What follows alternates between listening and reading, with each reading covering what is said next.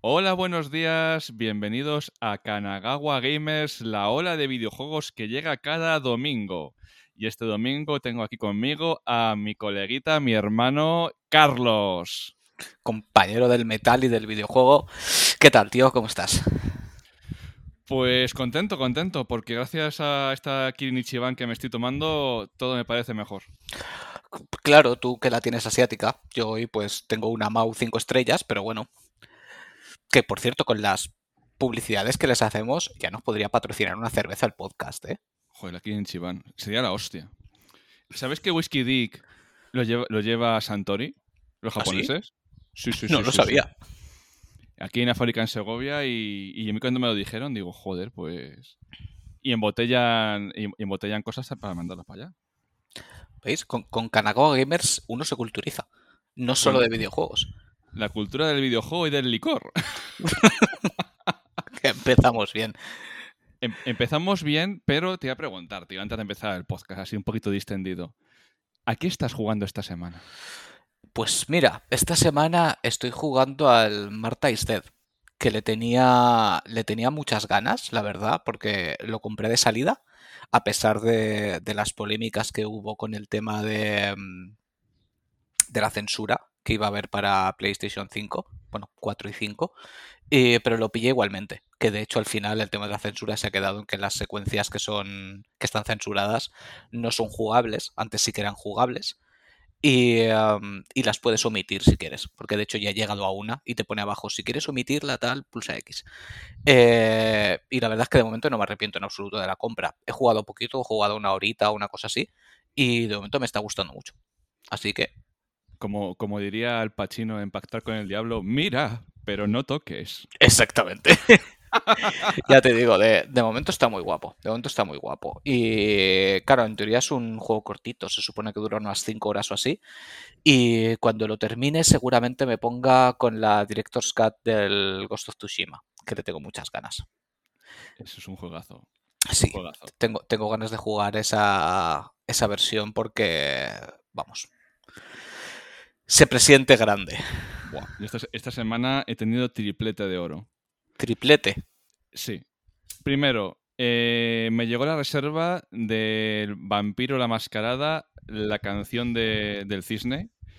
Fíjate cómo evito decirlo en inglés porque no lo pronuncio muy bien. Y me llegó con un vinilo, una cam- camiseta y el juego es maravilloso, pero ya estamos en las mismas. Hay gente que lo está jugando o, que lo ha jugado y se cree que es el vampiro Bloodlines.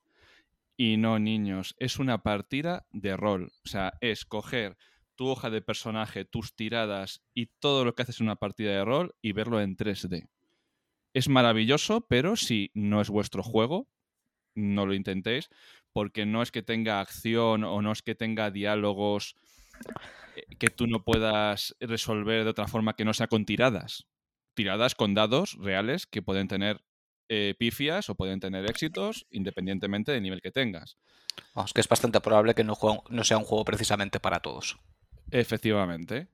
Luego me pillé por 10 pavetes el Warhammer 40.000 Mechanicus. Tú y Warhammer 40.000, tío. Es el, el- el cuento sin fin.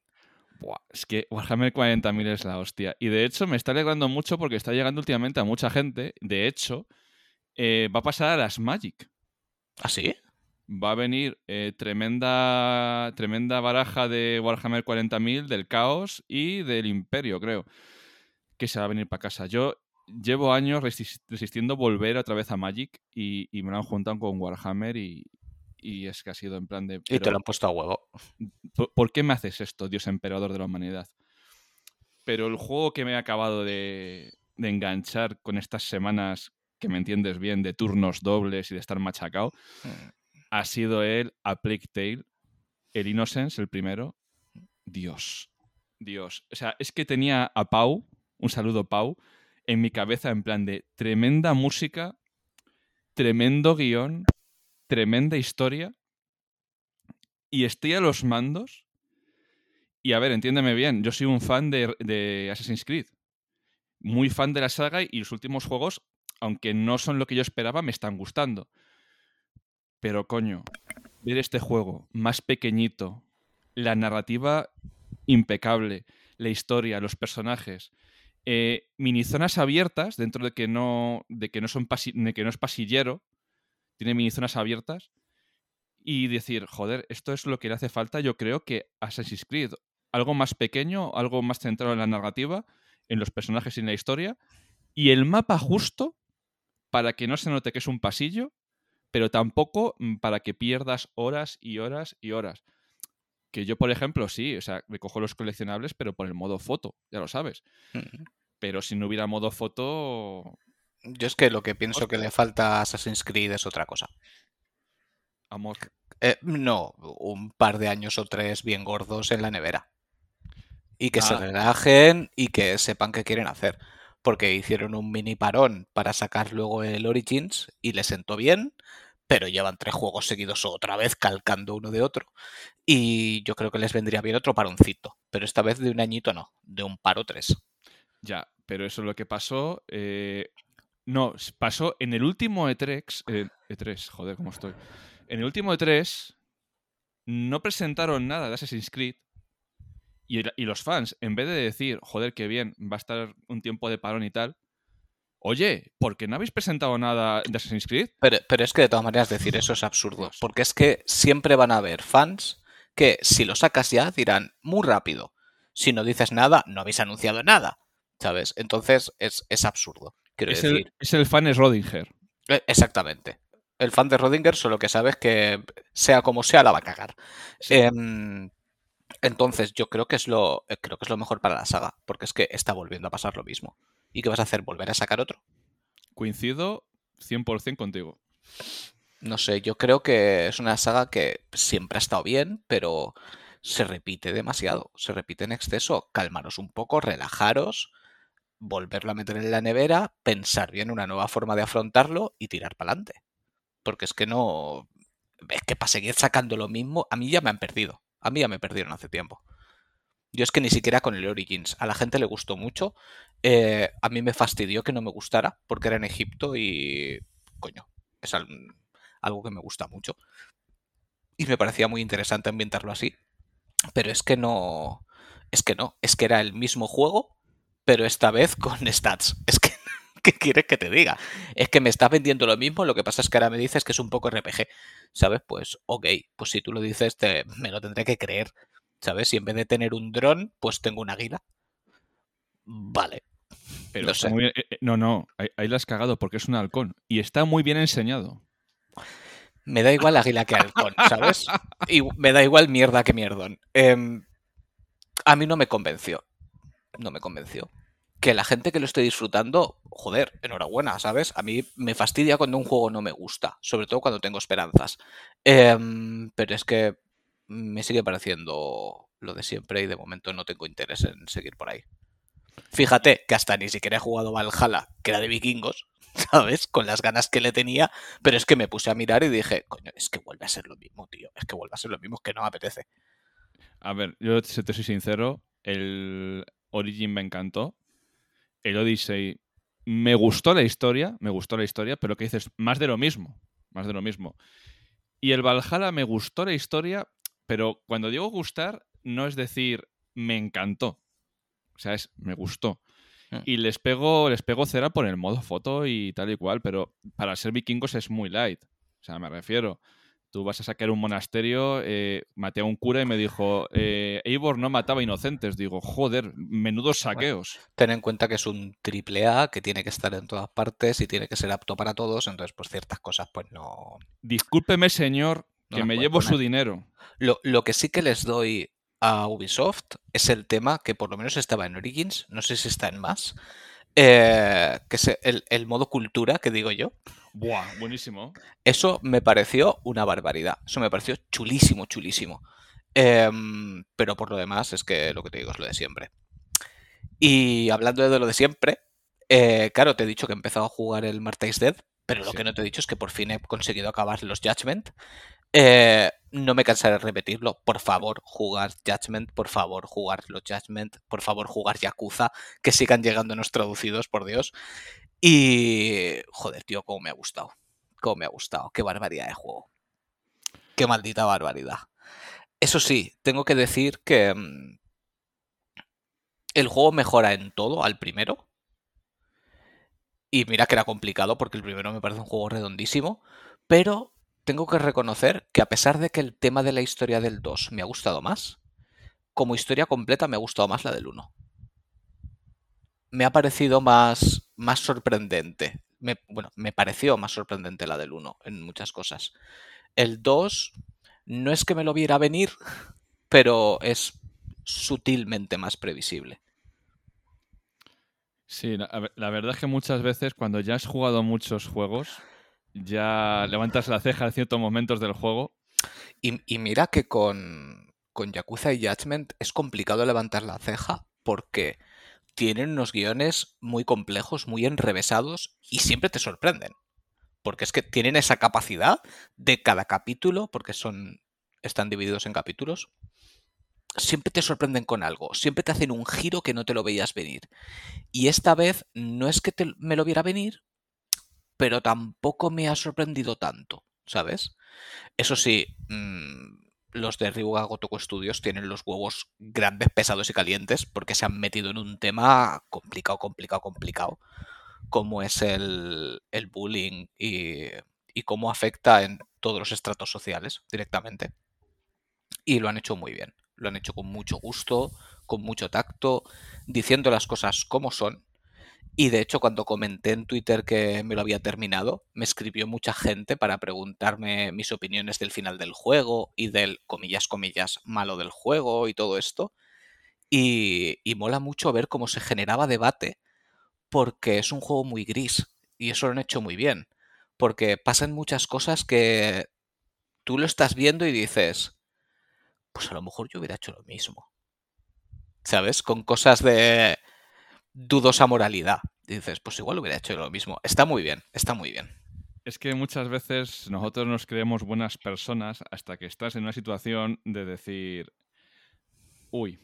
Claro, es que, es que te plantea una situación muy complicada. Esto no es ningún spoiler, es los 10 primeros minutos del juego. Eh, tu hijo se suicida porque no, no han parado de hacerle bullying. Y ves vídeos en los que ves cómo maltratan a tu hijo física y verbalmente. ¿No los querrías reventar a hostias? Pregunto. Eh, son ese tipo de cosas. Luego está llevado al extremo en muchos sentidos, pero al final lo básico es eso. ¿No querrías reaccionar? Eh, es que es difícil. Es difícil. Tenemos tanto amor a Yakuza porque siempre que se habla de los juegos japoneses, se habla de los típicos clichés, hmm. que son ciertos. Pero un guion como los de Yakuza también es típico japonés y por eso mucha gente estamos enganchados a ellos. Sí, sí, sí. De hecho, yo el, el Laika Dragon, eh, el final del juego yo estaba llorando. Literal, no me avergüenzo, llorando. Es que el Laika Dragon es fuerte, ¿eh? Yo estaba viendo el final y, y, es que no me podía aguantar, es que está diciendo, es que, es que esta historia es que me está rompiendo la vida, es que es una barbaridad. Es que no me sorprende en absoluto, y estoy totalmente de acuerdo, que muchísima gente diga que Ichiban, el nuevo protagonista de la saga, es uno de los mejores personajes que jamás se han hecho.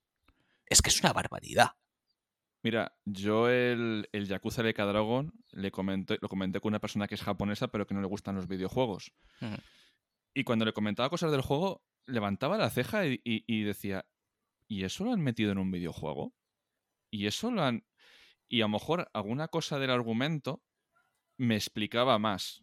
Por ejemplo, tú sabes que en el Dragon hay, hay, hay, una invocación que es una niña pequeña que echa, que echa los dineros. Sí, cierto. Eso es horrible. Es horrible porque esa niña pequeña está pidiendo por la calle para la operación de su padre, porque la sanidad es privada allí.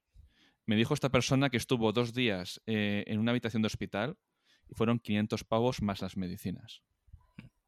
Hostia, colega. Y eso te lo han, te han, te han plantado en un juego.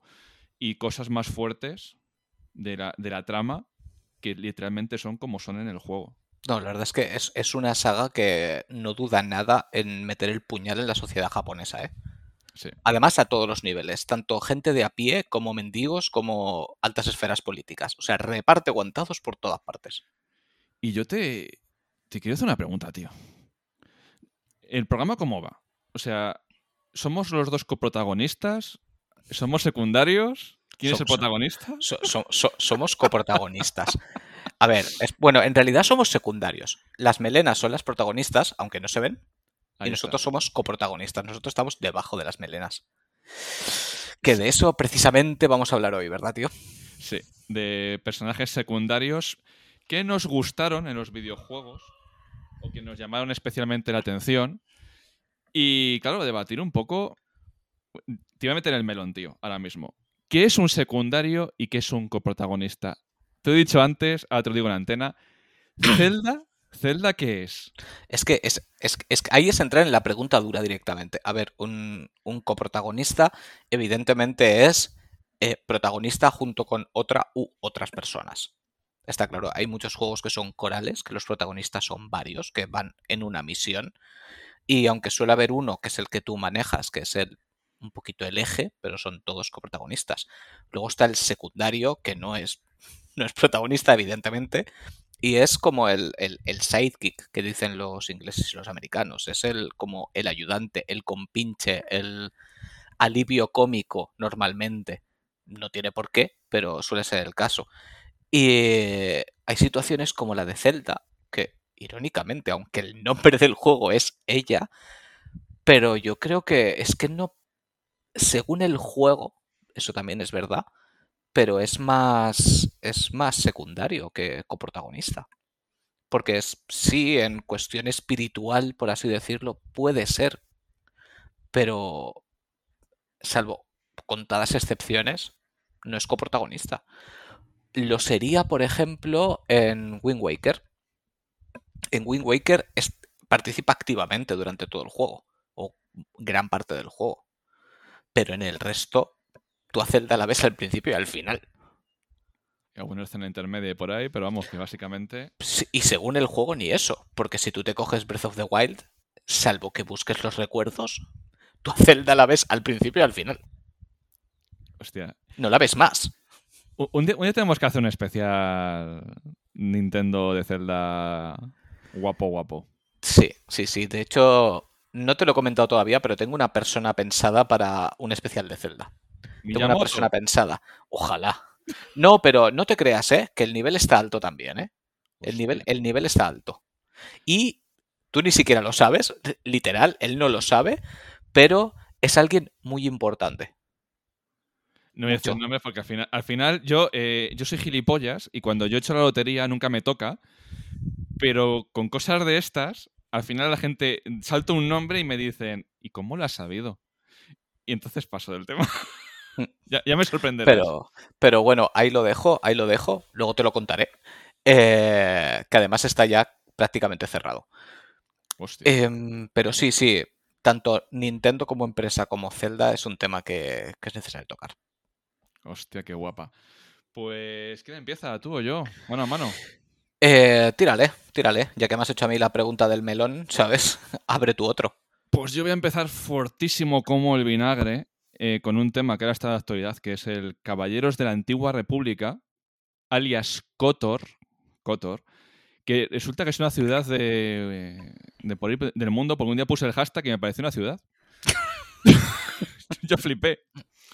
Pues mira, eh, es un juego de Star Wars que pronto se viene remake, tremendo remake. Y Po- Poco se habla de lo rápido que lo voy a reservar y lo fuerte que lo voy a reventar. eh, mm, Poco se habla. Yo estoy a nada de hacerme un tatuaje de, de Ray-Ban. Mm. Fíjate, fíjate cómo me llamó de, de toda la franquicia de Star Wars, de toda la franquicia eh, ampliada de películas, cine y cómics. eh, el Kotor es una historia que me parece increíble y a ver con cómo la han tratado en el, en el remake futuro. Pero hubo un personaje, bueno, voy a hablar un poquito de los dos, del Kotor 1 y el Kotor 2, que es HK47. La gente que No haya jugado- confundir con AK-47.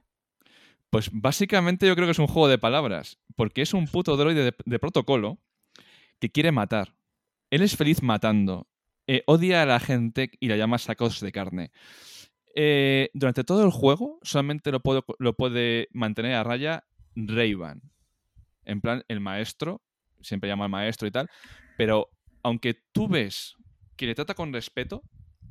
Él sabe que tiene una inhibición en la programación y aún así siempre lanza pullas. Me parece brutal como personaje. Y diréis, bueno, no me parece tan brutal como personaje. Yo ni siquiera sé que existía. Pues amigos, ahí os, eh, ahí os equivocáis. Porque el mismo concepto de personaje de HK47 lo tenéis en la doctora Afra y se llama Triple Cero, que es básicamente el mismo personaje, pero han cambiado el modelo de droide y lo han convertido en un droide de protocolo. Es, un personaje que, al final eh, lo que están haciendo en el universo expandido de Star Wars en, un, en un pasado, cuando ha llegado el nuevo canon, están aprovechando un montón, un montón, un montón de cosas de ese antiguo canon. Porque el Dave Filoni y el John Favreau, no sé si, sabrás, Carlos, que estos capullos eran como nosotros, y, estaba, y jugaban a partidas de rol, de dado, eh, de Star Wars. Entonces son tíos que tienen ya un bagaje, son tíos que han mamado el universo expandido y ahora en el nuevo canon de Disney están metiendo estas cositas eh, como guiño y ya no como guiño, como guiño en plan de esto, es que eran cosas muy buenas. O sea, a mí como concepto me parece, me parece de puta madre, tío. Y de Kotor 2, eh, si no habéis jugado al juego, pasad cinco minutitos, porque ya ha pasado un tiempo prudencial. Otro día hablamos con los chavales de explorando videojuegos sobre los spoilers, pero bueno, es cinco minutos. Eh, en el Kotor 2, tú tienes una acompañante que se llama Kreya, que es un, es un Jedi gris, un Jedi exiliado. Y tú ves que te da consejos y que algún consejo es un poco así, un poquito fuerte. Ah, amigo, cuando llegas a cierta parte del juego, te has comido tremendo personaje enemigo de final durante todo el juego y se convierte en Darth Traya.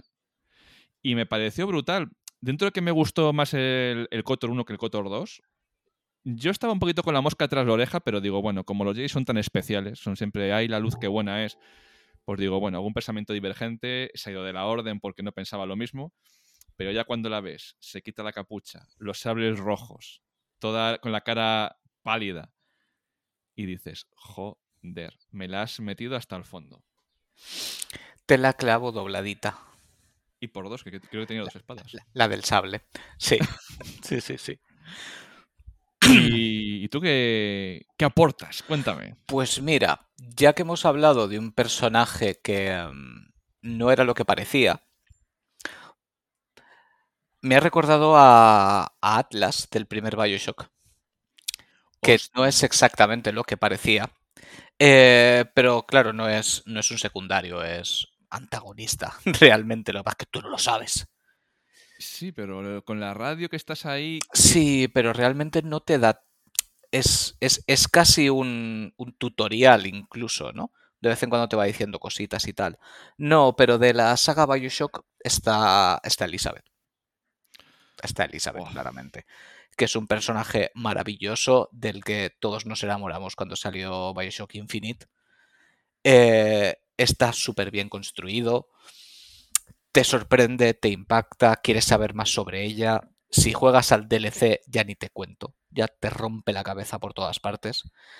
Em, aunque tengo que decir que habiéndolo jugado bastantes años después, lo jugué hace relativamente poco otra vez el, el Infinite, yo la recordaba como que hacía bastante más de lo que realmente hace, ¿sabes? Es, un juego que creo que no ha envejecido todo lo bien que podría. Eh, y al final realmente, en cuanto a jugabilidad, es, es, tu armamento, ¿sabes? Te va lanzando balas y te va lanzando curas y poco más. Pero creo que es un personaje muy bien construido, es adorable como ella sola.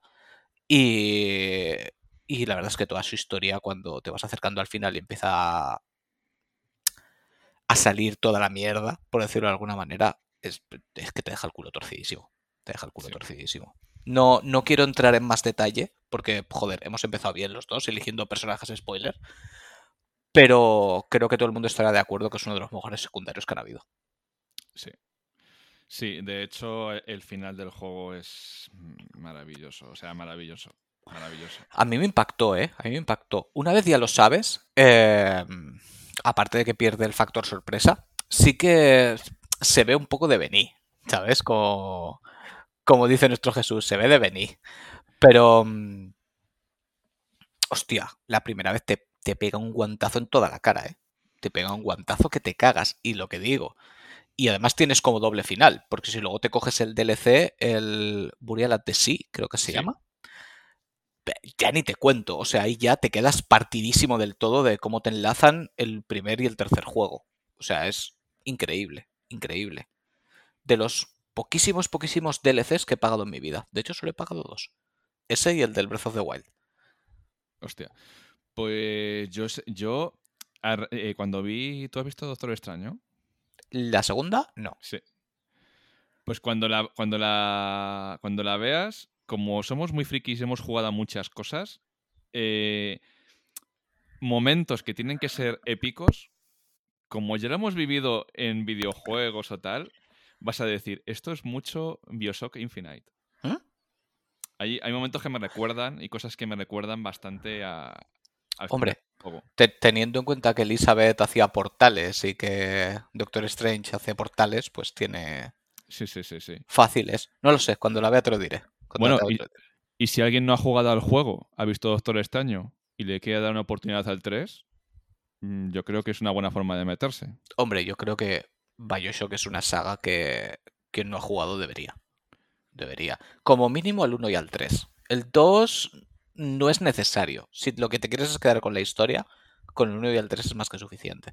Y de hecho el pack que vienen con los remasters está tirado de precio. En, en PlayStation 4 creo que estaba como a 30 euros o algo así con los tres juegos. O sea que mejor momento imposible. Y además de estas ofertillas digitales que te puede valer hasta 5 pavos o 6. Sí, en oferta digital seguro que menos. En Steam seguro que están tirados. Y bueno, tú, has- tú has elegido una trilogía mítica, fíjate que bien hilo, y, y yo voy a elegir otra trilogía mítica porque el Andrómeda no lo, entro, no lo cuento dentro del Mass Effect. Eh, no, en- por favor. No, no, es que. Madre mía. Madre mía. Del Mass Effect, yo voy a elegir a Garrus. Garrus es la persona en la que mejor puedes confiar en tu puta vida. Garrus siempre va a estar ahí. Garrus nunca te va a fallar. El arco que tiene de personaje del 1 al 3, siendo un secundario, me encanta. De, cómo te le encuentras, de cómo es un policía que intenta eh, sacar la verdad y cómo su jefe le está protegiendo realmente, porque en plan de estás investigando cosas que no tienes que investigar. Y realmente eh, le fuerza a irse, a irse con Separis. Y tú le coges en tu equipo y ves que es un tío íntegro, que es un tío que siempre puedes contar con él. Tiene opción de romance también. De hecho, eh, la mayoría de la gente que se cogió eh, la Separ, el personaje femenino, siempre elige a, Gar- a Garrus. Yo todavía no he conocido a nadie que no se elija a Garrus. O sea, es que Garrus es. Yo creo que sacan un juego solamente de Garrus como protagonista y tiraría. Tiraría. Es, es- es posible. Precisamente estamos hablando de, de secundarios que fácilmente se les podría dar su propio videojuego. Sí. De hecho, hablaremos de algunos que se les ha dado Sí, su sí. propio videojuego. Y de hecho, mira, yo te digo, esto, eh, el rumor que están diciendo de que va a salir un nuevo Mass Effect y que están diciendo que va a salir Separ otra vez de nuevo y tal, yo creo que no lo van a hacer porque salga Separ, sino porque vuelvan los secundarios de la trilogía original. Fíjate. Puede ser, puede ser. Lo que pasa es que yo. Hoy, hoy va a parecer que estoy como muy hater, ¿no? Pero yo creo, creo que hay cosas que es mejor no tocarlas. Quiero decir, la trilogía de Mass Effect estuvo muy bien. De- dejarla ahí. Ya quedó claro que con Andrómeda no. ¿Qué vas a hacer ahora? ¿Un reboot? No. Vas, va- vas a hacer una quinta parte. Vas a meter a Shepard, que no deberías de meterlo. Te vas a inventar cualquier mierda para decir que es un clon, que en realidad no está muerto, X, lo que te dé la gana hacer. Imaginación, por favor, imaginación. Es que el problema, tío, de estas cosas, que cosas que a lo mejor suenan a mierda, si hay un buen guion detrás, pueden ser la hostia. Pero claro, e- el problema es el guion. Sí, sí, sí, guion. sí. Si no te digo que no. Si de hecho han habido muchos juegos que yo no quería que salieran y, y- y luego me he callado, ¿sabes? Y he dicho, joder, qué bien lo habéis hecho. Eh, de hecho, del próximo secundario que voy a hablar es, es una saga que es un buen ejemplo.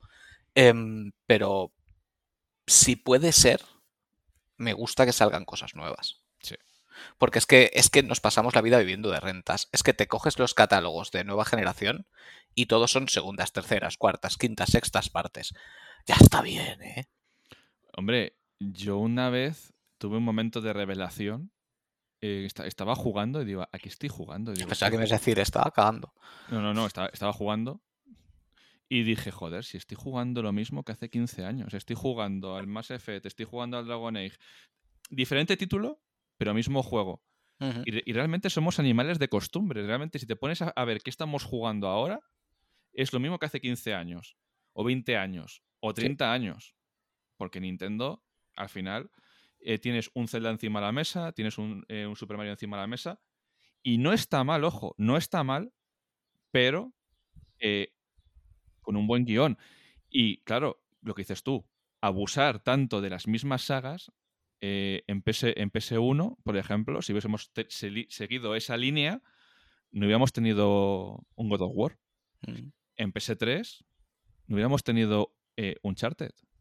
En PS4 no hubiésemos tenido Horizon. Hay que mantener lo antiguo, pero hay que innovar. Hay que traer nuevas IPs porque es que al final las antiguas Sí, no, a ver, a mí, a mí me gusta que ciertas sagas sigan. Yo que sé, por ejemplo, Zelda em, es una de mis sagas favoritas de todos los tiempos. Pero claro, Sega- eh, Zelda son como iteraciones, ¿no? Cada Sí. generación tienes tu juego de Zelda y aunque es la misma historia, por así decirlo, no es la misma.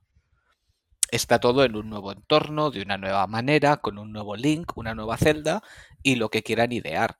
Pero es que cuando coges una historia y la quieres exprimir y exprimir y exprimir y exprimir, ya basta, ¿sabes? Ya basta. Una cosa es que sean títulos míticos que cada X años saques una entrega. Otra cosa es sagas que tienen 10 años y 8 juegos. Y dices, hombre, calma, ¿sabes? Que, que hay sagas de Ubisoft que tienen más juegos que Zelda, ¿sabes? O sea, en menos tiempo. por eso te digo. Claro, claro, claro. A, a eso me refiero, en menos tiempo. Sí, Es sí, que sí. dices, tomároslo con filosofía, que sois muy cansinos. Y luego, sin embargo, sagas que, que- que son brutales, eh, de repente se cortan, desaparecen, sacan dos juegos y, y de esas no. No sé, no sé en qué lo basan. Porque muchas veces dicen, no, es tema de ventas. No siempre es tema de ventas. No. No siempre es tema de ventas. Porque han habido sagas que han vendido barbaridades y han parado. Y han dicho, pues ya estaría. Sí, sí. Y eso ¿Por es qué es- putada, ¿eh? ¿Por, por qué estas sí y otras no? No sé, no. Anda, eh, ¿qué pasó con el Sleeping Dog? Por ejemplo. Sleeping Dog se iba a comer el mundo. Es un juegazo que si no habéis jugado, por favor, jugadlo. Eh, se supone que la película está en desarrollo. Preguntaron al protagonista qué, qué tal y, y dijo que está en desarrollo. Y ahí se cortó. O sea, se quedó ahí. En el primer juego y dices, joder, por favor. O sea, siempre estamos jugando los mismos juegos de mundo abiertos. Este, este que innova un poco y es una puta película de Kung Fu que encima todos los guiños que tiene los tiene hechos con cariño. Mm. La historia es buena. Joder, macho, no sé. mm, Pues nada, ahí está. Paf. En el cajón de los recuerdos. Pues eso. Pero bueno. Pero eso y lo que te decía, que lo podemos hilar ya con esto. La saga que yo no quería que sacaran el último juego me dio una hostia toda la cara, que en este caso fue Uncharted. Uncharted 4, yo era un juego que no quería. Porque a mí Uncharted 1, 2 y 3 me enamoraban. Pero me enamoraban. O sea, es una saga que a mí me ha flipado muchísimo siempre.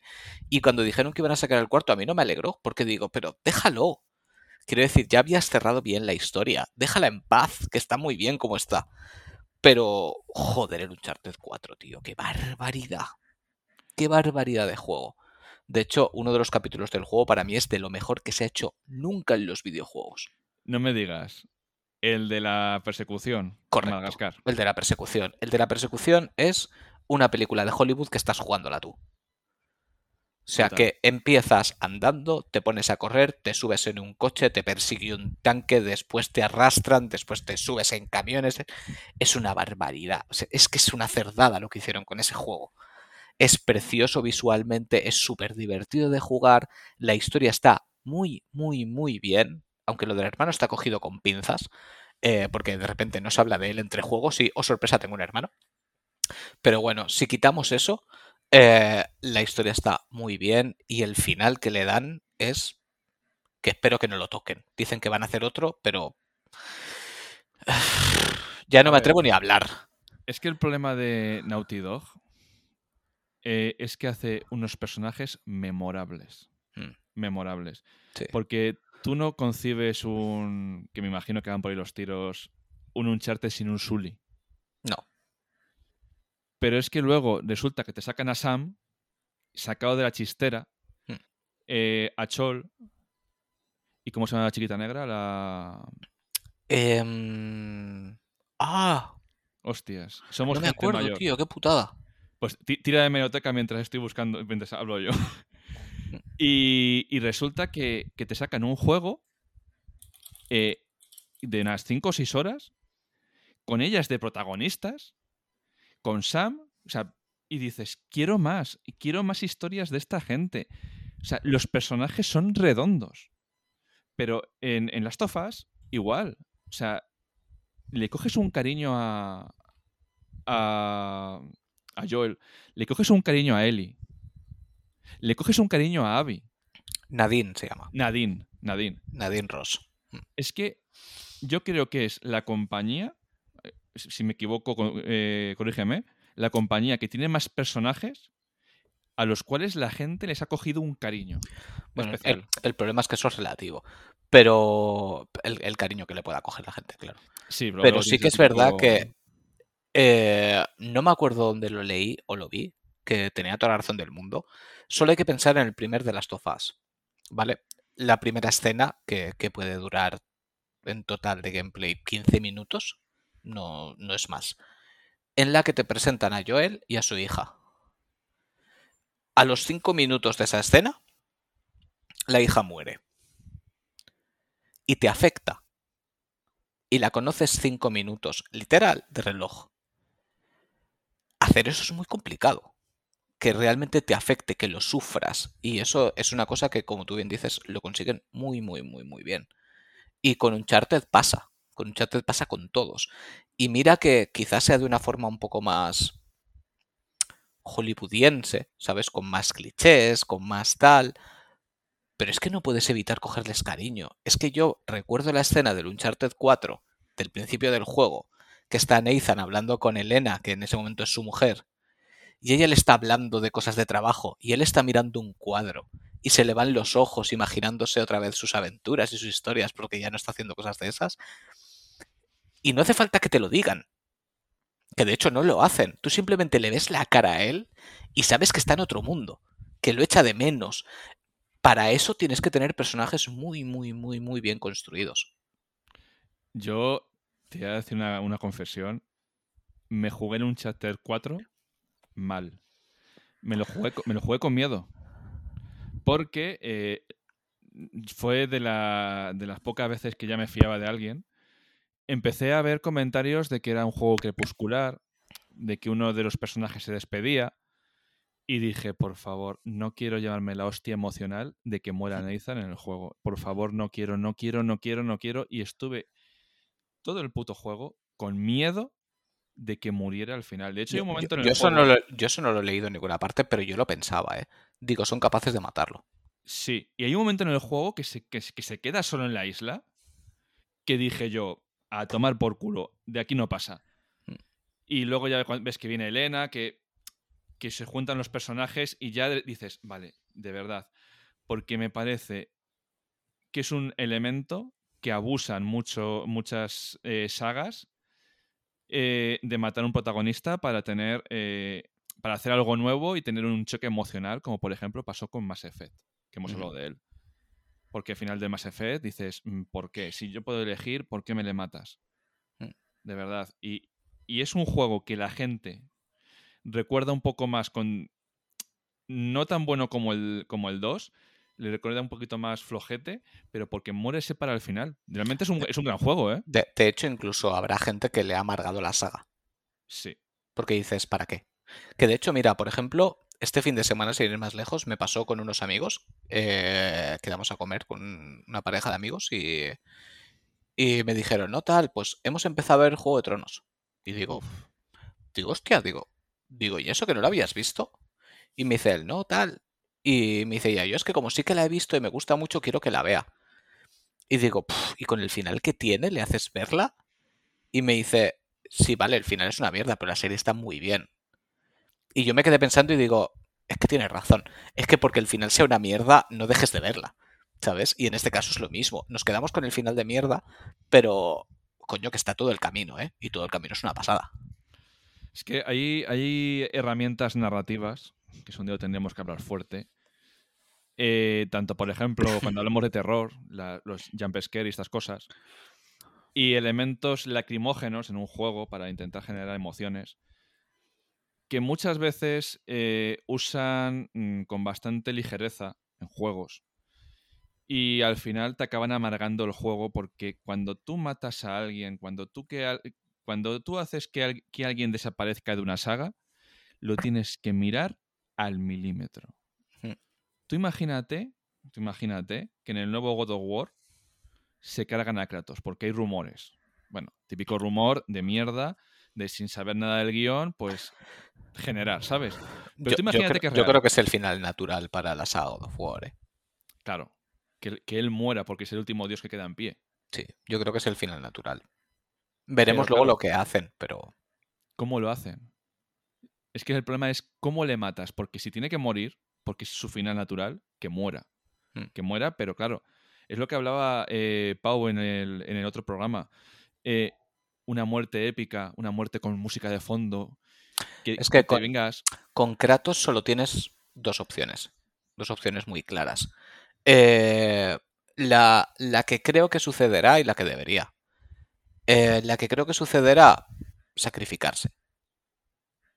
O, o por un bien común o por su hijo la que debería tener, pues teniendo en cuenta que es una persona que ha masacrado todo lo que tenía por delante, tendría que tener un final sucio y simple. pero ¿cómo lo metes? Sin que, ya, ya, pero es que es, es que es lo que tiene. Es como, por ejemplo, Buah, es que este es un programa plago de spoilers. Em, sé, cuál vas a decir. ¿Sí? Es de, es de, una serie, ¿eh? No de. Ah, yo, yo pensaba que era eh, el de. El Mario... no, no, no, no. no. No, no, no. Eh, Supernatural. Supernatural. En Supernatural, para no entrar en spoilers, quien, quien la haya visto sabrá a lo que me refiero. Eh, los protagonistas son dos hermanos y uno de ellos al final muere. Y el final no es nada épico. Es que no es nada épico. Simplemente sucede. Y claro, mucha gente se quejó de eh, vaya mierda, ¿sabes? O sea, qué muerte de mierda. Y dices, es que es normal. Teniendo en cuenta a lo que se dedica, ¿qué esperabas? Una muerte super ultra épica no tiene por qué. ¿Sabes? En el caso de Kratos, yo, yo creo que sería lo más lógico que peleando contra X se despiste en algún momento y lo atraviesen. Es que, es que tampoco tiene por qué ser la rehostia. La muerte no es gloriosa, es una mierda.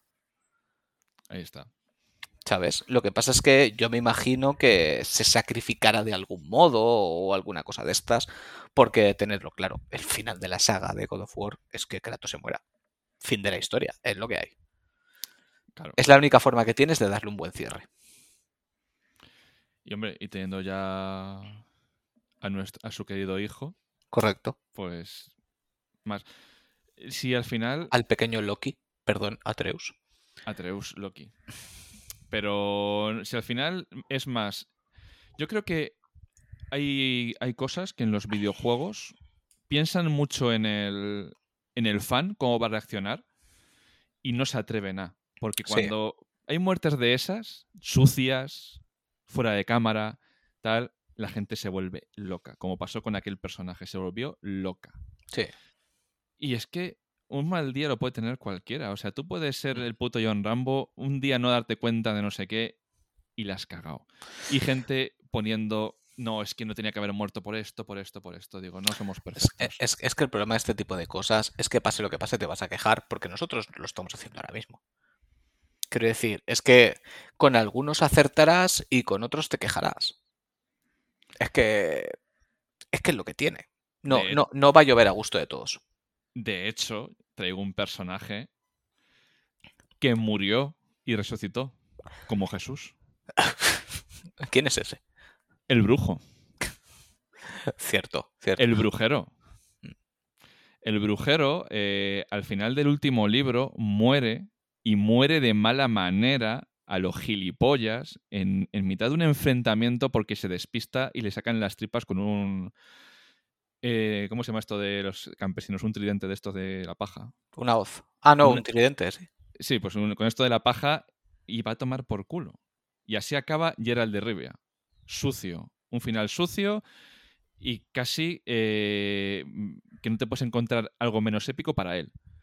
Y a raíz de ahí, a raíz de ahí, vienen los juegos.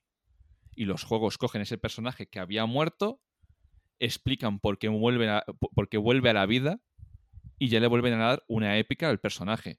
Obviamente en los videojuegos ni de coña va a pasar otra vez lo mismo, ¿sabes? Pero ¿por qué te hablo del brujo? Por el mejor puto secundario que tienes en toda la saga. Jaskier. El putísimo Jaskier, tío, qué genio. Qué, pe- qué personaje más genio. Que de hecho, en, en la serie, para mí, el, el actor que han cogido lo han clavado. Sí. Mira que de primeras, cuando vi la primera foto, dije, ese no es Jaskier. Ese, ese no es mi Jaskier. Hasta que empieza la serie y le ves y dices, vale, me callo, sí que lo es. Sí, sí. De, de misiones enteras entre me estoy partiendo el culo, pero es que te estrangulo. O Es que te quiero estrangulo. reventar. Sí, sí, sí. Es que, de- es que de verdad, o sea, es un, es un personaje que encima es muy buena persona. O sea, el cabrón es un cacho de pan. Sí, sí, sí, claro que sí. Y quiere muchísimo a Geralt. Pero claro, hay hay gente que somos buenas personas, pero suceden cosas a nuestro alrededor. Que hacen- Exacto, pasan cosas, pasan cosas. Que a todo esto he hablado de Uncharted y no he dicho el secundario al que me refería. Hostias, es verdad. Aunque bueno, supongo que la gente se lo imaginaría que quería hablar de Sully, el eterno compañero de aventuras de Nathan Drake, que pues es lo mismo, pues otro cabroncete, vividor, pero que hace de figura paterna de, de Nathan.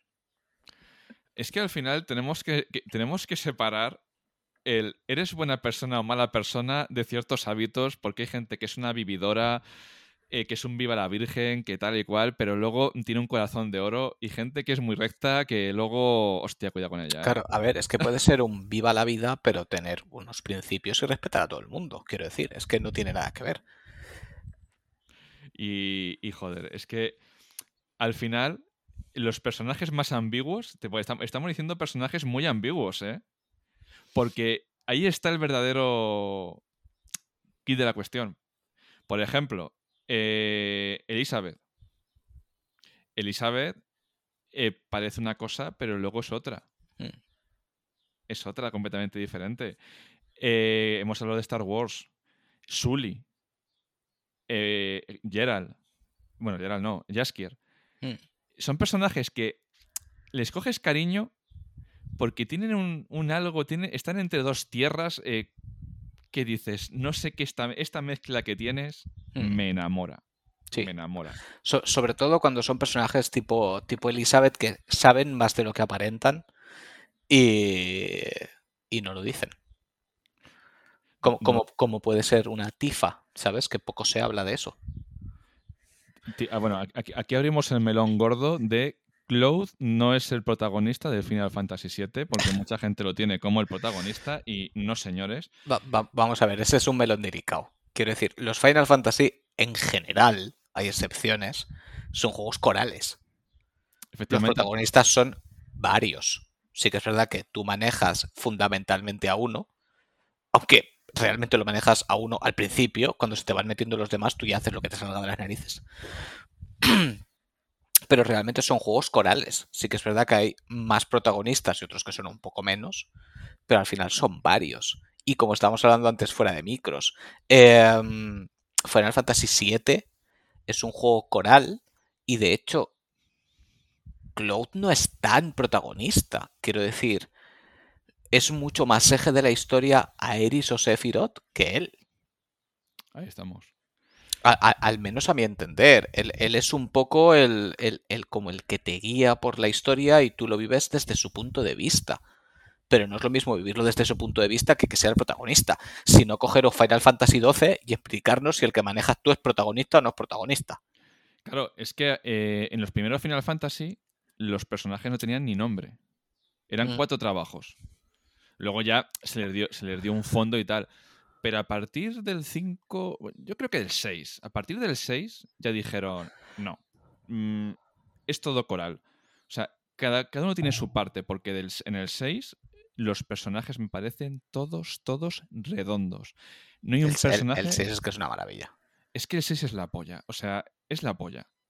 O sea, personajes, eh, por ejemplo, el, el ex soldado este que te encuentras, que había perdido a la mujer y a la hija y tal, que piensas que es un poquito más plano que el resto, pero luego cuando empiezas a ver lo que hay detrás, dices, ay Dios mío, el chaval, el lo que, que es súper despreocupado. Sí, y, y- y poco se habla de Kefka, que es un Sephiroth primigenio. Y consigue lo, y consigue lo que, Y él, consigue, él, él gana realmente. Él Ganó. gana. ganó. Que poco se habla de eso. Es- yo creo que es un- el único de los malos del Final Fantasy, junto con el del 15 cogido por pinzas, que realmente llega a ganar. Sí, Pero sí, claro, sí, sí, sí. Bueno, y veremos en el remake, ¿no? Del 7. bueno, eso. A ver qué hace este Sephiroth atrapado en el tiempo. Em, pero sí, de hecho yo creo que el único Final Fantasy sí que me viene a la cabeza que quizás sí que tenga protagonistas, quizás sería el 8. Porque el 8 al principio parece que van a ser todos un poco, pero al final la historia es de Squall y Rinoa. De los dos. Y es una historia de amor a la que alrededor pasan cosas. Sí. En, en tem- en tema de, de historia me resulta el más. Por favor, no me tiréis piedra. Es el más flojete. Dentro de que me gusta. Sí, ¿no? Y aparte hay ciertas cosas que dices, eh, yo lo siento mucho. O sea, ya me costaba, cogiéndolo con muchísimas pinzas, que Tifa en ningún momento diga nada en todo el puto juego, ¿sabes? Hasta que ya no tiene más remedio, ¿sabes? Eso ya... Tifa, Tifa no. Sí, sí, Tifa. Te Tifa. estoy- Sí, estoy- del 7. Sí, sí, sí, te estoy Ah, vale, nombrando vale, vale. siete. Sí, sí, sí, sí.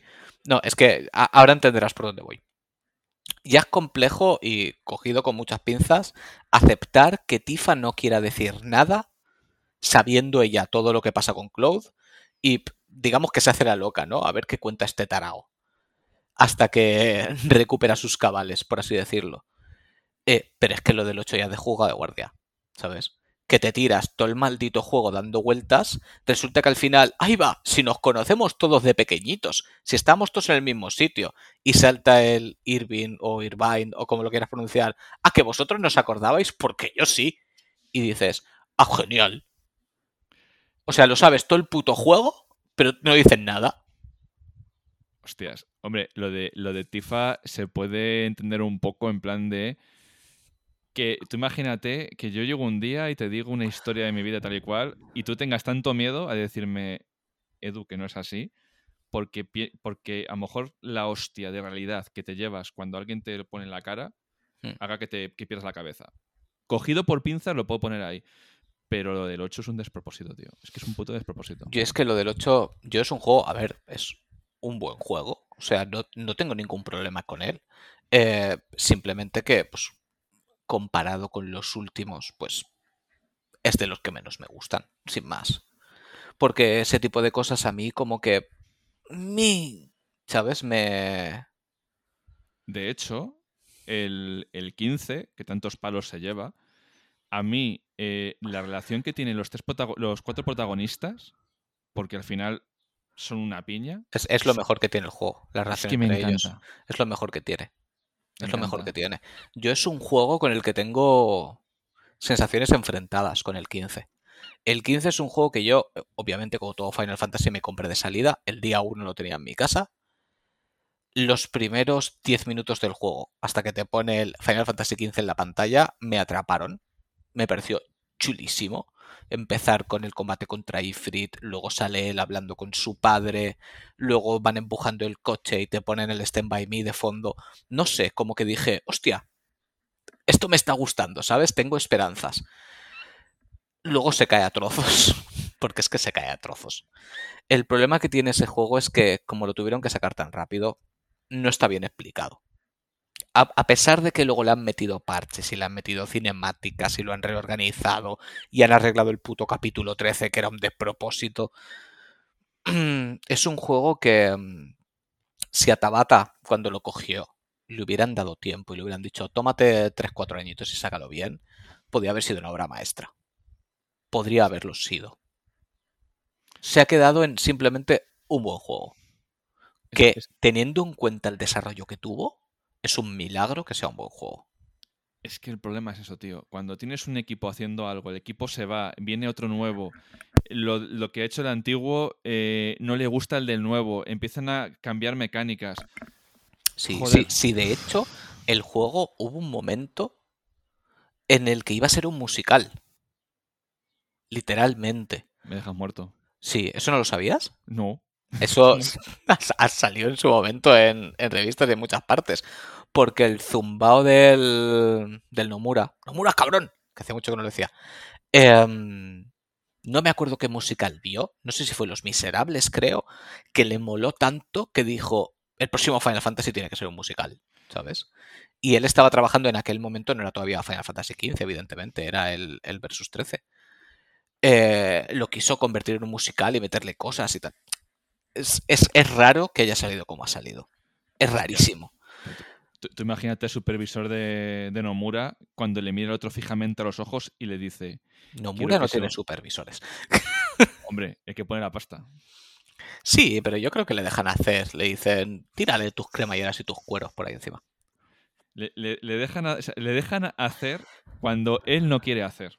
de, todas maneras, yo me río mucho de Nomura desde el respeto, por supuesto. Creo que hace cosas muy buenas. Eh, pero a mí me da la sensación de que él muchas veces echa el freno. Yo creo que simplemente es hortera. Porque hortera es un rato. Pero yo creo que muchas veces echa el freno. Porque de hecho, cuando salió Final Fantasy VII Remake y le empezaron a dar palos, eh, se supo que gran parte del guion era de, de Nojima. Y que eh, Nomura quería una cosa más conservadora. ¿Sabes? Y que era el otro que decía, no, no, no, vamos a meterle aquí cosas, ¿sabes? Yo de hecho creo que Nomura hubiera intentado hacerlo más fiel. Sí. Pero, pero pasaron cosas. Que a ver, que si intento estar con la mente abierta y no con mente de picha vieja de los videojuegos, en cierto sentido está bien que nos estén dando una nueva historia, ¿sabes? Otro punto de vista. El juego original no nos lo va a quitar nadie. Está ahí. Lo puedes jugar todas las veces que quieras. Pero claro, es que con ciertas cosas es, que te duelen, tío, es que te duelen. Es que... Es que a ver qué hacen. Que igual al final son más pájaros que nos montamos nosotros que lo que realmente acabe siendo. Pero da miedo, da miedo, tío, porque es que yo... es que estar jugando y Sephiroth. Y pasan dos horas y Sephiroth. Y pasan otras dos horas y Sephiroth. Hostia, tío, es que me lo vais a poner todo el rato. ¿Sabes? Como dice el de reseñas cortas, es que en algún momento te vas a girar y lo vas a tener al lado peleando contigo y te va a ofrecer un carajillo. ¿Sabes? Es que, hostia, tío, eh, no hace falta que lo metáis todo el rato. ¿Sabes? Que... todos sabemos que está ahí. Si me lo enseñas todo el rato no me impacta.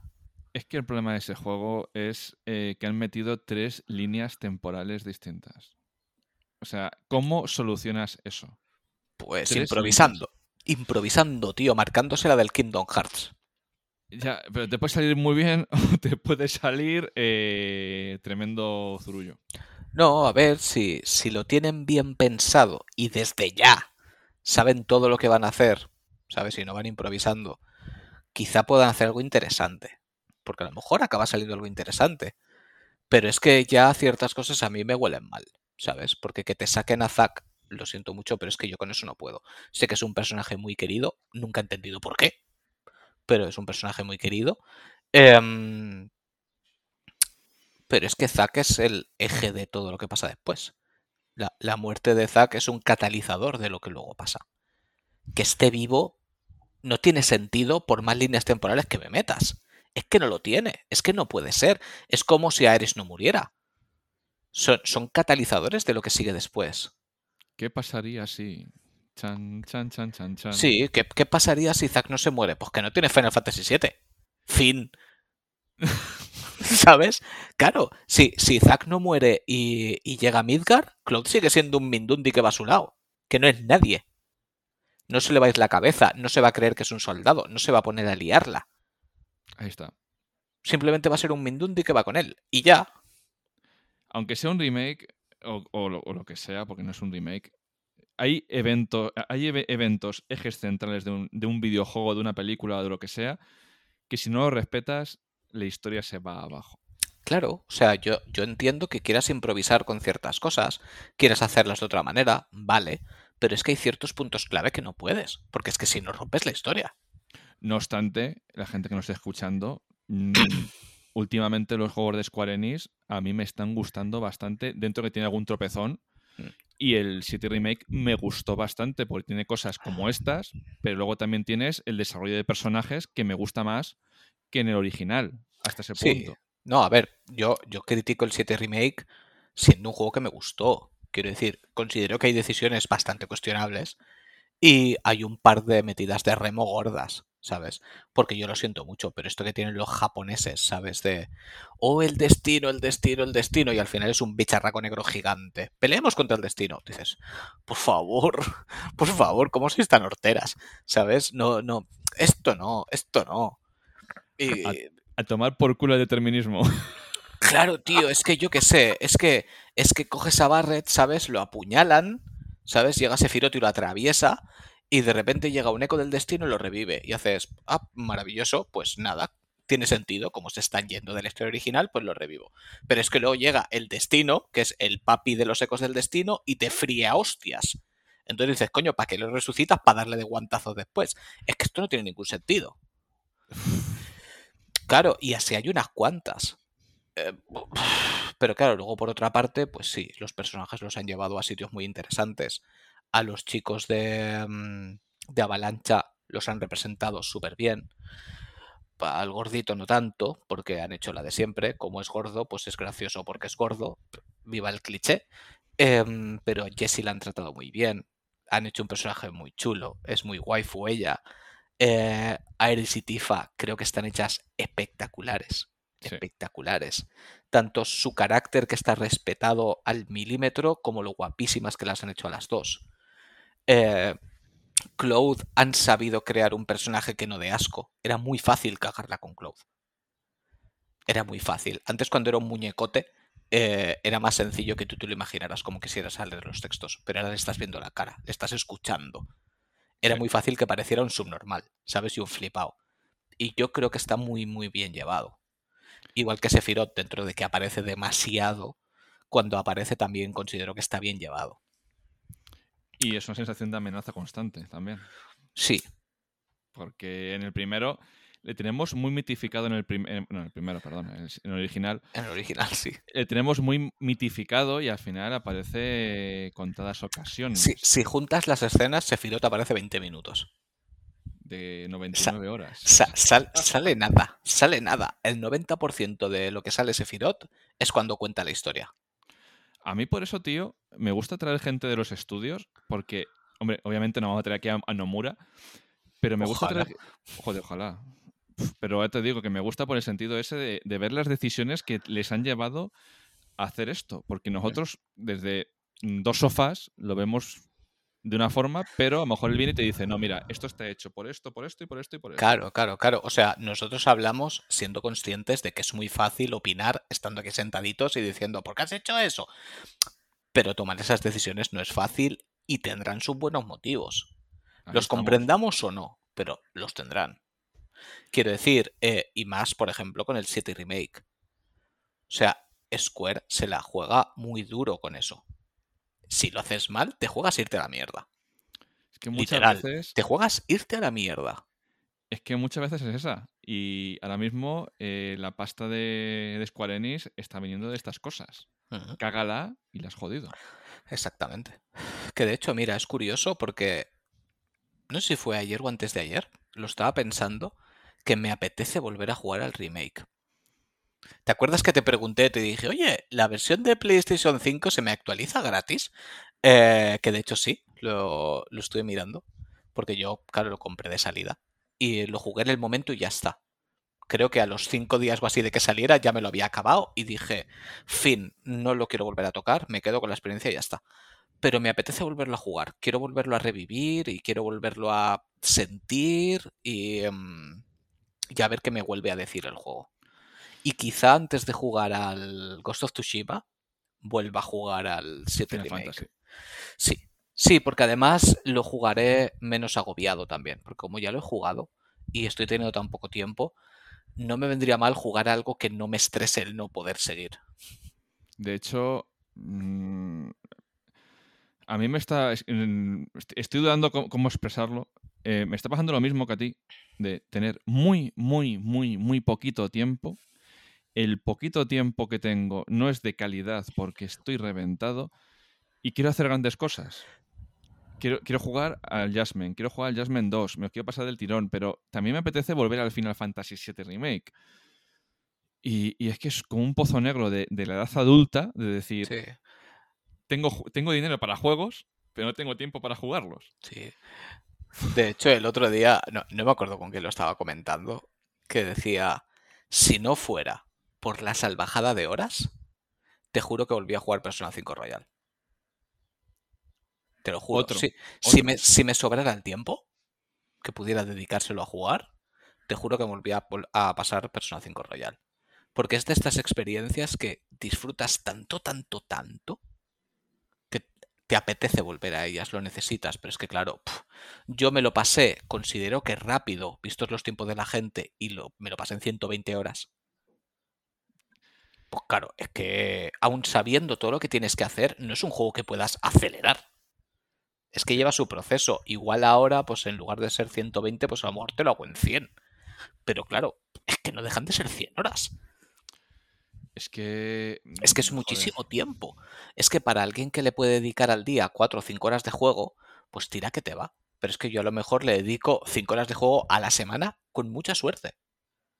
Es que está el tema. Y 5 horas de toma de decisiones. Exactamente. Que cágala y ya has cagado. Yo creo que el, platino no me le saco porque cagué un montón de decisiones. ¿De qué? ¿Del persona? Sí. Yo, yo ese sí que lo saqué, pero eh, lo que se viene llamando suerte. Sí. ¿Sabes? Porque yo lo único que sí que miré específicamente en la guía para no cagarla era cuáles eran las cosas que tenía que conseguir para poder acceder a la parte del Royal, para conseguir ese semestre extra. Eso sí que necesité saberlo porque no la quería cagar. No quería que, ya que este juego tiene una parte extra, no jugarla, ¿sabes? Por cagarla en alguna decisión. Y eso sí que lo hice a conciencia. Pero todo lo demás fue suerte. Pura suerte. Sí, porque es que al final, tío, te compras juegos, te pasas juegos y quieres volver a alguno antiguo y es que no vuelves. No, no, vuelves. No vuelves. Y, y al final, yo por ejemplo, joder, echo de menos jugar al Dragon Age, echo de menos jugar al, Fallout 3, a juegos clásicos que me han definido como jugador. Hmm. Pero es que miro así mi horario, veo el tiempo libre y tal. Y Dios, tío, o sea, es que es imposible. Sí, sí, sí, sí. No, no sacas el tiempo. No lo sacas. Y, es lo que dices tú, yo hay, hay muchos juegos a los que volvería. Incluso hay algunos que digo, coño, podría aprovechar para sacar el platino, por ejemplo. Que mira que es una cosa que a mí me da igual, pero en ciertos juegos sí que me apetece porque son rejugables. Quiero decir, por ejemplo, el, Detroit o el Heavy Rain son juegos que no tengo los platinos porque yo me pasé la historia como yo me la quise pasar y tengo los trofeos de cómo yo me quise pasar el juego. Entonces, una vez ya jugado y una vez perdiendo el factor sorpresa de qué es lo que pasa, porque va a pasar lo mismo, me molaría volverlos a jugar, pero esta vez tomar las decisiones adecuadas para poder conseguir los trofeos que, me faltan. Y de paso volverlo a vivir. Pero claro, es que es lo que dices tú. Si ahora me cojo un juego antiguo, estoy perdiendo tiempo de jugar a cosas nuevas. Y salen muchas. Y salen muchas. Y yo tengo tantos juegos sin abrir que me da esta vergüenza de reconocer. Es que no me atrevo ni a contarlos. Literal, no me atrevo a contarlos. De hecho, de PlayStation 5 tengo más juegos embalados que sin embalar. Literal. Debo de tener unos, no sé, 15, 20 juegos, algo así. Y a lo mejor he jugado 7. ¿Sabes? Es que es muy triste. Pero es, que, es que al final, mira, eh, hablamos de Uncharted. Me apetece un juego, jugarme la trilogía de Uncharted. Me la he pasado pues cuatro o mm. cinco veces. Pero coño, mm, es, que es hablar de Uncharted y decir, plus, salir del cine de, ver un Uncharted y quiero jugar.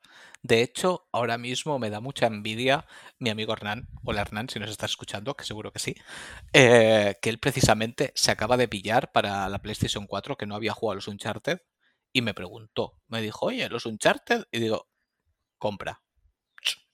No preguntes, cómpratelos. Y se pilló el pack con la trilogía y el 4. Y me da envidia.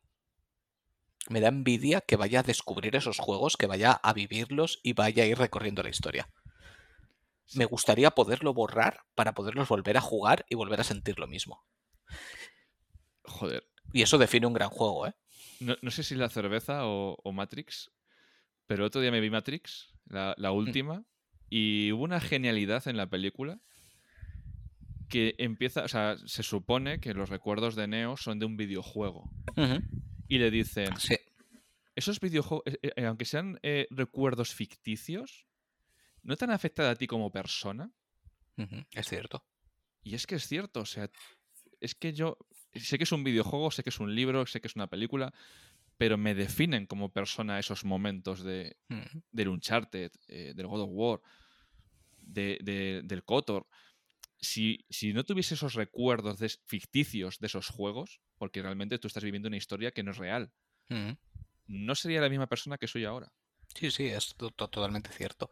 Incluso nosotros sin querer adoptamos frases o cosas de, de juegos y, y, y, las metes por en medio en tu, en tu día a día. Es que es inevitable. O, o te las tatúas. Amb ambos tenemos tatuajes de videojuegos. Sí. ¿Sabes? Sí. Es, es, es, un hecho. Los dos tenemos. Y, y, más que caerán, seguro. De hecho, yo, por ejemplo, te, o sea, tengo lo del brujo por el, por el tema de los libros del mal menor. Porque me parece una, una reflexión eh, cojonuda el, el, hecho de decir, si es que al final la vida no es elegir entre bueno o malo, la vida es elegir el mal menor, porque es que al final no, no somos ni buenos ni malos. Sí. Y eso lo he aprendido de un libro, lo he aprendido de un videojuego y te, forma, y, te, y, te, y te hace crecer como persona. Tanto que dicen que los videojuegos son malos. Pues no. Eh, al final es que depende de cómo te lo tomes y depende de quién sea la persona que lo está haciendo. Porque si tú ya estás tumbado, pues evidentemente te va a ayudar a que acabes más tronado. Pero exactamente igual que si lo lees o si lo ves en películas. Pues yo lo he dicho muchas veces, para mí los videojuegos, yo me alimento de sus historias. Yo ya hay muy poquitos juegos que los juegue porque su jugabilidad sea divertida y no tengan una historia. Y, y el 90% de esos son de Nintendo. Eh, porque Nintendo otra cosa no, pero hacer juegos divertidos se le da muy bien. Pero eso, yo me alimento de sus historias. Y al final es lo mismo que cuando leo una novela o leo manga o veo una película. Lo que estoy queriendo vivir es la historia. Y aprender de ella, claro. Claro. Y un videojuego muchas veces, sobre todo si son de una longitud de un, pues eso, un Persona, un Final Fantasy, un Yakuza, es casi como una serie. Porque hace un momento lo estábamos diciendo, 120 horas de juego. Es mucho texto, ¿eh? ¿Tú, tú, es, es una buena historia. Pues tú mismo, tú mismo, lo has dicho antes con el Marta is Dead, que parece una gilipollez el hecho de eh, está la escena cruda, hmm. pero parece una tontería que está en la escena, pero si tú no interactúas con esa escena, no es lo mismo. Hmm. ¿Sabes? Entonces, al final lo vivimos más porque nosotros interactuamos con el juego, apretamos al botón para que pase algo y al final eso esa inmersión en la historia nos hace que nos cale más que, por ejemplo, en un libro que tú estás leyendo eh, o que estás viendo una película, porque tú no eres el protagonista, pero tú con el juego si rompes esa pared de decir... Sí, sí, eres, eres, mano ejecutora. Si no, coño, la escena mítica del Spec of the Line, que todo el mundo nombra siempre, ¿sabes? Cuando bombardeas un... Bueno, no voy a entrar en más spoilers todavía Sí. porque, en fin, este ha sido spoiler el podcast. Eh, pero vamos, hace- haces un bombardeo porque el juego te obliga y luego resulta que está lleno de civiles. Y, te, y claro, te sientes como una mierda. Pero claro, tú has sido el brazo ejecutor. Y aunque el juego te ha engañado para hacerlo, son cosas que suceden. Sí. Y, te, y te hace sentir mal porque la idea es que lo hagas. Pues de hecho hubo un, un juego del Punisher basado en los cómics de, de la línea Max que creo que lo censuraron o lo cortaron porque tú en una de las misiones tenías que torturar a una persona. Y de hecho pasó igual en GTA V. Y la gente se tira los pelos a la cabeza en plan de gol. Digo, vale, una cosa es que yo veo una escena de una tortura, que está mal. Pero ya cuando tú eres el brazo ejecutor de torturar a la persona, yo creo que se, se cruza una línea, porque eres tú, con- tú mismo quien está haciendo eso a esa persona. Y joder, yo creo que hay cosas que en los videojuegos, pues no. Interactuar, mm, te sientes mal y se puede hacer de otra forma. Yo, por ejemplo, de Marta is Dead lo veo de puta madre porque al final estás viendo la escena, pero no es lo mismo que si estás tú ahí Mm. con el DDT. Sí, a ver, yo nunca voy a estar de acuerdo en, en que censuren lo que el autor ha querido hacer, porque además hay que tener en cuenta el contexto. Supongo que sabes qué escena es, porque salió en todas Sí. partes. Verla sin contexto no es lo mismo. Es que el problema. Te lo digo es yo eso. porque yo lo he jugado y una vez estás en esa escena y ves lo que está sucediendo y por qué está sucediendo, eh, simplemente lo único que tienes es que es duro de ver. Nada más. Pero eh, es que ni siquiera. Bueno, es que no quiero entrar en spoilers no, en un no, juego que tiene tan poco tiempo. Em, simplemente es desagradable de ver, pero tiene un sentido narrativo. Yo lo comparo esto mucho con Berserk, ¿vale? Eh, ¿Por qué el, el gore o, o las escenas de desnudos o tal en Berserk no me importan y en otras obras sí? Porque son cosas que tienen un sentido para la historia, que pasan ciertas cosas tienen un sentido para la historia. Mm. Yo, por ejemplo, esas dos escenas que te he dicho no tienen ningún puto sentido para la historia. Mm. No tienen ningún puto sentido. Claro, Entonces, es, que, son- es que lo tienen que tener, sí. es que está el problema. Cuando metes ese tipo de escenas, por meterlo, por, por, mm, por en plan de, pues mira, es que, uh, qué malo, qué malo eres en este juego, y no afectan a nada a la historia y se podría haber resuelto para otro modo. Es que, por ejemplo, esa escena del Marta is Dead tiene un sentido narrativo y es necesario. Es que está el tema. Cuando es necesario, yo apruebo mm, A ver, cosa que es, salga. es- es necesario. Quiero decir, podrías no ponerlo, pero la carga emocional sería mucho más pequeña. O sea, ti- tiene un sentido que lo hayan puesto y yo hubiera preferido que lo hubiera podido hacer yo mismo. Porque es que es un, es que es un momento catártico, es que tiene un sentido narrativo. Pero bueno, eh, es lo que hay. Antes era peor la censura. Hombre, sí. Yo, mira, a mí, me- a mí me emociona, de lo, lo que más me gusta de este podcast, tío, es que tenemos un guion y llegado un momento nos lo pasamos por el forro de los Sí, cojones. nos, nos lo pasa por el forro totalmente. Pero es lo que decía con los chavales de Explorando Videojuegos. Si es que al final, si la conversación te lleva aquí, Mm. ¿qué es mejor? ¿Seguir un guion? Esto es, esto, es, esto es como los videojuegos. Seguimos un guion que a lo mejor va por una parte, pero si la cosa es orgánica y va para otro lado, Sí. ¿qué eliges? De, de hecho, creo que ha sido más interesante toda esta parte que ir comentando los secundarios. Sí. De hecho, si, si empezáis a, a oír el, el podcast en este programa o nos vais oyendo, eh, dadnos feedback, que tenemos redes sociales, tenemos Ga- Gamers Kanagawa, eh, seguidnos, por ejemplo, en Evox o en Spotify, eh, porque desde ahí también podéis interactuar, es decir, dejarnos comentarios, esto nos ha gustado, no nos ha gustado.